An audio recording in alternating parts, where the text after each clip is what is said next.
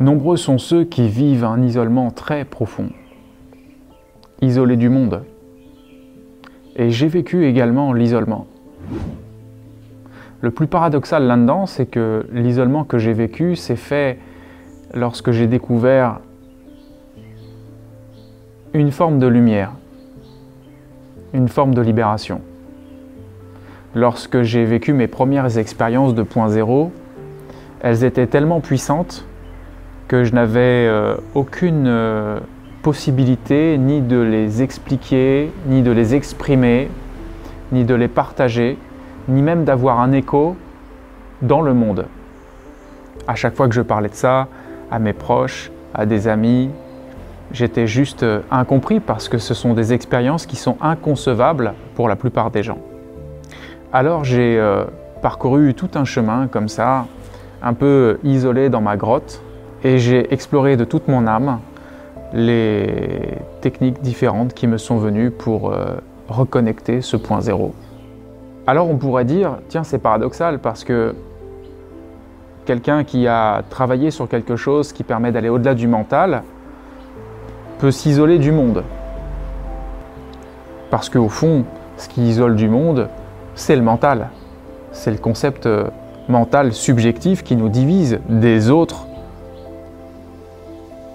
ce qui nous relie aux autres, c'est d'avoir les mêmes principes, les mêmes concepts, les mêmes envies, les mêmes idées, les mêmes parcours, le même sens qu'on donne à la vie. Et alors même que beaucoup n'ont pas forcément exploré ce qui est au-delà du mental, ils se sentent encore aujourd'hui, et peut-être toi qui regardes cette vidéo, profondément isolés du monde. Et ça nous ramène directement à une base essentielle du zéro mental, le mental peut faire vivre un véritable enfermement, emmuré complètement. Alors que ces murs sont profondément virtuels, ils paraissent bien réels et fondent les fondations de ta prison, ta prison mentale, la prison hypnotique.